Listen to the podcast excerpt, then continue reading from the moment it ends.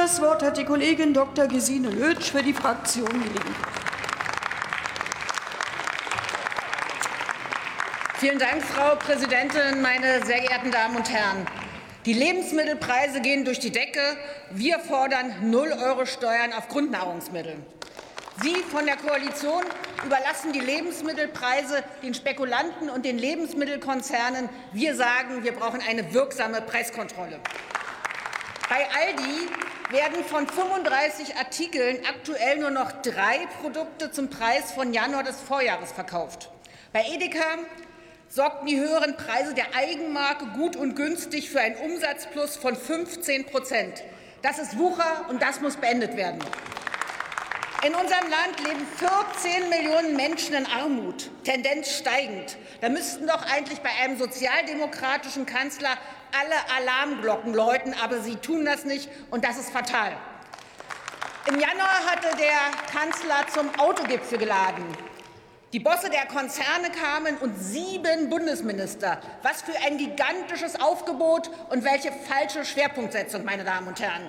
Wir fordern einen Armutsgipfel im Kanzleramt. Und was muss da beschlossen werden?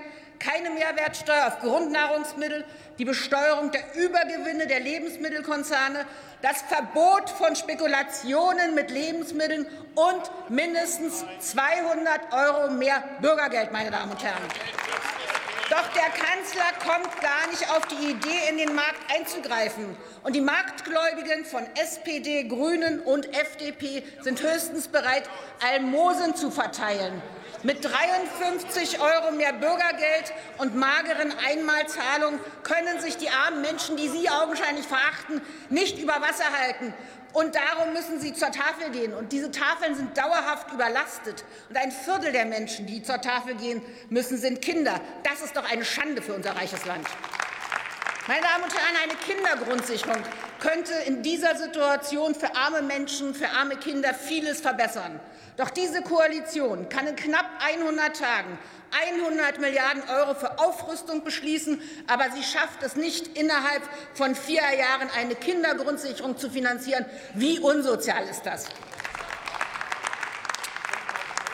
Und über Armut zu reden, ist augenscheinlich für diese Bundesregierung ein Tabu. Ich höre jeden Tag, wie arm die Bundeswehr dran sei. Warum sprechen wir nicht genauso intensiv darüber, dass 14 Millionen Menschen in unserem Land nicht ausreichend und gesund sich ernähren können? Warum schlagen Sie nur dann Alarm, wenn Munition fehlt?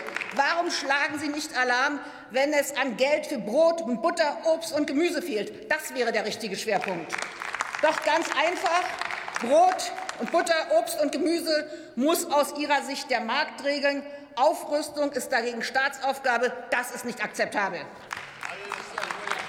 Und, und wenn es um die steigenden Lebensmittelpreise geht, dann haben Sie, das haben wir ja nur die ganze Debatte lang gehört, nur eine ganz einfache Erklärung. Im Krieg steigen eben die Preise. Ich möchte auf einen Antrag der Grünen aus dem Jahr 2011 verweisen. Der Titel Mit Essen spielt man nicht, Spekulation mit Agrarrohstoffen eindämmen. Offensichtlich also, meine Damen und Herren, haben wir es hier mit einem ganz alten Problem zu tun. Allerdings muss ich Ihnen sagen, haben die Grünen das Problem schon damals verniedlicht. Denn es geht nicht um Spiel, sondern es geht um Leben und Tod. Und darum müssen wir die Spekulation nicht eindämmen, sondern wir müssen sie verbieten. Das wäre der richtige Weg. Und, meine Damen und Herren, im Jahr 2008 war das Jahr der letzten großen Lebensmittelkrise. Damals kauften Finanzinvestoren die komplette Weizenproduktion der kommenden zwei Jahre auf. Und damit trieben sie die Preisspirale massiv hoch. Sie überlassen also immer noch, trotz dieser Erfahrung von 2008, die Lebensmittelpreise den Finanzmärkten. Und das ist unverantwortlich, meine Damen und Herren. Sie mischen sich ja nur in den Markt ein, wenn Konzerne in Finanznot geraten.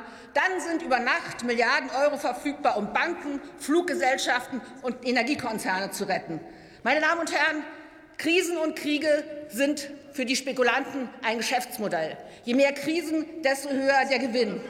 Die Kollegen von der SPD die ja auch einmal den Kapitalismus beenden wollten, haben sich augenscheinlich mit dem Kapitalismus und seinen Krisen abgefunden. Wir nicht. Wir wollen Krisengewinner wirksam besteuern. Wir kämpfen für ein gerechtes Land. Wir kämpfen für Gerechtigkeit für die Kinder in unserem Land und für eine gute Zukunft unseres Landes. Herzlichen Dank.